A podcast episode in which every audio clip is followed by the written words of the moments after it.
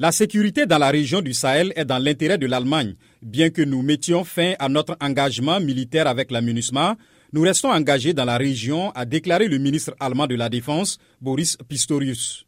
L'Allemagne a annoncé en novembre dernier son intention de retirer ses troupes engagées dans la mission de l'ONU au Mali. Ce retrait interviendra d'ici mai 2024.